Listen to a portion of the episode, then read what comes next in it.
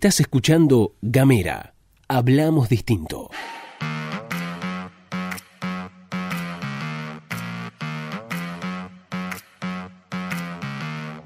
Hola, ¿qué tal? ¿Qué dicen? ¿Cómo les va? Bienvenidos, bienvenidas, bienvenidas a una nueva edición de La Pastilla de Gamera, este micro informativo que distribuimos de lunes a viernes. Mi nombre es Luz Escarpati y como es habitual me acompaña Gastón Lodos. Hola Luz, hola a todos, todas, todos quienes están escuchando. ¿Cómo les va? ¿Qué dicen? ¿Cómo andan? Bueno, bienvenidos a esta nueva semana, la primera semanita de julio. Y aquí estamos con La Pastilla de Gamera a punto de cumplir un año. Un año haciendo comunicación autogestiva ahí a pulmón con este, mucha, mucha garra, como quienes nos siguen saben bien. Estamos desde hace un año aquí en la comunicación fueguina haciendo podcast, después audiovisual, después algunas otras cositas así medio locas y por supuesto enviando nuestros contenidos vía WhatsApp. Eh, puedes mandar un mensaje al más 549-2901-502990 y ahí vas a tener de primera mano, antes que nadie, todo, todo lo que sale desde la multiplataforma Gamera. Así es, también se pueden comunicar con nosotros a través de nuestras redes sociales en Twitter, en Facebook y en Instagram. Nos van a encontrar como arroba gamera.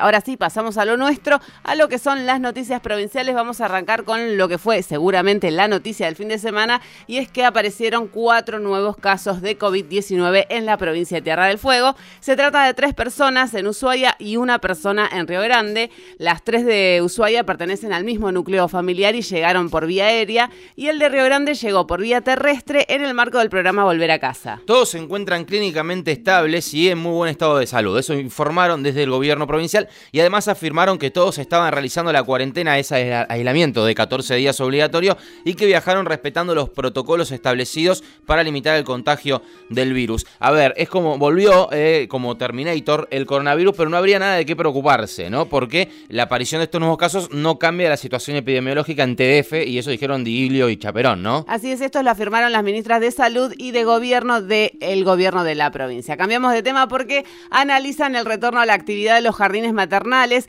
Todavía no está la autorización por parte del Gobierno Nacional. Hay que recordar que todos los protocolos pasan a la órbita de Naciones, allí son analizados y después se da la autorización, pero la ministra de Salud, Judith Di Giglio, ya adelantó que el pedido en tal sentido ya fue elevado al Poder Ejecutivo Nacional. Los municipios de Ushuaia y de Río Grande ayudaron a los jardines maternales en la confección del protocolo. Esto no lo digo yo, lo dijo la ministra Di Giglio, que los protocolos se tomarán como base para generar un protocolo único en el seno del COE, el cual será difundido a través de la página web del gobierno provincial junto a los protocolos de las otras actividades. Eso dijo Digilio. Bueno, la discusión de los jardines maternales que se viene pidiendo y se viene pidiendo mucha fuerza porque se van abriendo, perdón, se van abriendo las actividades, mucha gente empieza a laburar de vuelta y hay muchos peques que no, que bueno, que, que necesitan el cuidado, ¿no? La eterna discusión de los trabajos del cuidado. Un datito que nos pareció muy interesante y que los ponemos arriba de la mesa para abrir una futura discusión o por lo menos para pensarlo en algún momento. En Tierra del Fuego los jardines maternales no están dentro de la órbita del Ministerio de Educación Educación, sino de la Secretaría de Comercio, porque están considerados como una actividad comercial.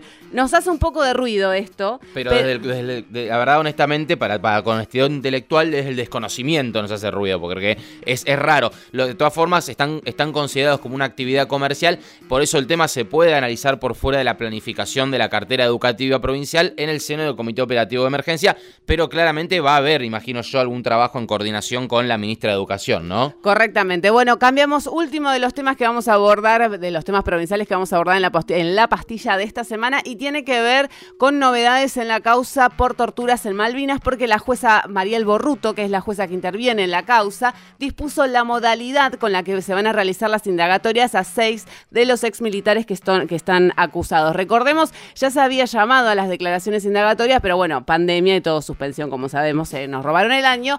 Voceros judiciales explicaron que como ocurrió en instancias anteriores, de la misma causa, las declaraciones se van a tomar por videoconferencia con el acusado en el Tribunal de Buenos Aires y la jueza Borruto y el fiscal que interviene en el caso, que en este caso es Marcelo Rapaport, en la sede del juzgado de Río Grande. Hay una declaración que hizo Silvio Katz eh, a Telan. Silvio Katz es uno de los excombatientes denunciantes en el caso y dijo, no fuimos a la guerra con San Martín, sino con Galtieri y su banda. Ojalá la justicia no deje morir a un combatiente más sin juzgar a sus torturadores. Esa es la batalla que 38 años después continúa librándose. Esto dijo Silvio Katz. Así es, una frase que resume, me parece, de forma muy contundente, muy bien, lo que tiene que ver con la necesidad de esclarecer lo que pasó en la guerra de Malvinas. Una ah, costillita así pequeña, vinculada también con el tema, y tiene que ver con la sesión ordinaria que se desarrolló el 3 de julio, el viernes pasado, porque fue aprobado por unanimidad el reconocimiento a las veteranas de Malvinas al sancionarse el proyecto impuso el nombre de Veteranas de Guerra de Malvinas a la Escuela 48, la Escuela de los Alacalufes 2 en Ushuaia, que fue inaugurada el año pasado y tuvo un acompañamiento unánime en el Parlamento Fueguino. La iniciativa fue presentada por la directora de la institución y promovida por el bloque de la UCR. Efectivamente, vamos a la cosa nacional, si les parece, porque, bueno, se habló mucho de un solo tema todo el fin de semana y se seguirá hablando de ese tema. La cosa nacional, una vez más, entonces se corre de la discusión política y pasa a la esfera de lo judicial. Este fin de semana pasaron una serie de hechos de los que les vamos a hablar y que tienen en el eje de la discusión a un hombre que se llamaba Fabián Gutiérrez. Primero les vamos a contar quién era Fabián Gutiérrez. Este, esta persona vivía en el Calafate y como supieron titular los grandes medios, fue secretario de Cristina Kirchner hasta el año 2010. El nombre de Fabián Gutiérrez llegó, había llegado a Comodoro Pi por primera vez en la declaración de José López, ex secretario de Obras Públicas, quien había señalado a Gutiérrez como quien le dio las órdenes de movilizar el dinero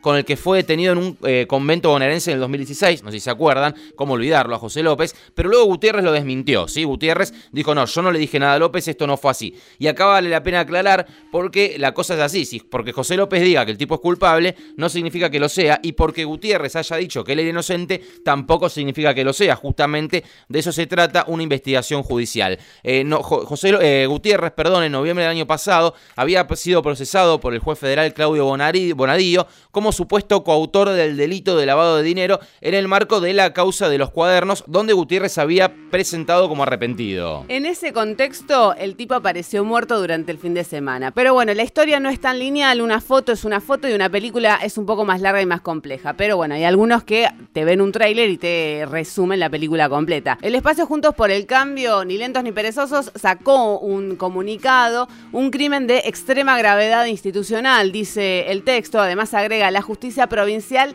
está tratando de instalar sin prueba alguna una hipótesis sobre el motivo del asesinato y plantea que el juez, el fiscal y las fuerzas policiales responden al poder político enquistado en la provincia de Santa Cruz. Dicho todo esto, piden que la causa pase a la justicia federal, pero como el tipo estaba declarando en la causa de los cuadernos y esta causa la tiene como Oropi, pareciera que el pedido se podría encaminar para ese lado. Como siempre hacemos, obviamente no vamos a hacer una sentencia porque la investigación está en proceso, pero sí hay que decir que también habló el juez de la causa y expresó que no ve, no veo, dijo el juez, en los elementos que hay incorporados hasta ahora en el expediente ninguna cuestión política que me indique el traslado a la justicia federal. A decir en español, lo que plantea él es que no hay un crimen con, al menos la hipótesis, no hay un crimen con motivos políticos. Lo que investiga el juez en base a la declaración de los detenidos, que son cuatro y que, de toque empezaron a hablar, es que hay hubo un desacuerdo, quizás una pelea o un móvil de, de robo. Eso investiga el juez. Habló el presidente Alberto Fernández porque el tema tomó tal gravedad que le expresó unos minutos en una entrevista radial que eh, dio a FM Millennium. Por supuesto, todos queremos saber qué pasó con Fabián Gutiérrez, quién lo mató, cuáles fueron los móviles. Pero insinuar, solamente insinuar, que eso ocurrió por motivo de la causa que se conoce como la causa de los cuadernos y que el gobierno puede estar involucrado en eso, es realmente una, una actitud tan miserable que es difícil de entender.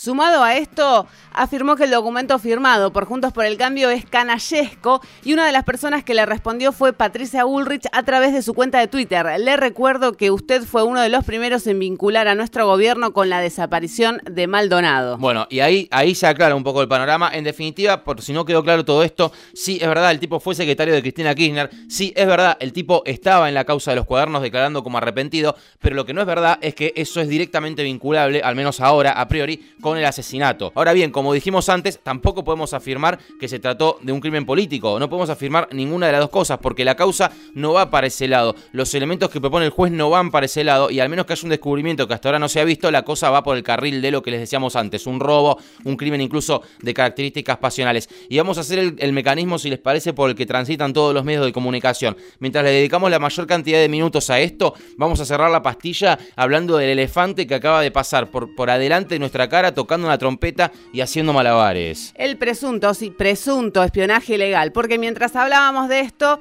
apartaron al juez Villena de una de las causas, la que se había desprendido de una confesión del narco que, este, que apodado eh, Verdura, y que investiga el cableado en las cárceles y una parte del seguimiento de Cristina Fernández de Kirchner en el Patria y su casa. La causa fue al juez Eugé, que tiene otra causa de seguimiento de Cristina Fernández de Kirchner. Efectivamente, la, la noticia es que Auge le concedió, le concedió la prisión domiciliaria a casi todos los espías detenidos y a Susana Martinengo, la funcionaria de Macri, y mientras tanto, en Ciudad Gótica, es decir, en Comodoro Pi, el fiscal Marijuán, el que fue con retroexcavadoras a Santa Cruz, ¿se acuerdan? A buscar plata enterrada, está pidiendo que esa causa pase a Comodoro Pi. Mientras hablamos de las tapas de los diarios que titulan, bueno, está empujando desde Comodoro Pi para que la causa de seguimiento a CFK y el cableado para escuchar a presos, de, a presos preventivos que habían sido funcionarios vaya a Comodoro Pi. De eso hablaremos en estos días. Ahora sí, nos vamos, nos despedimos. Estuviste escuchando todo esto acá en Gamera.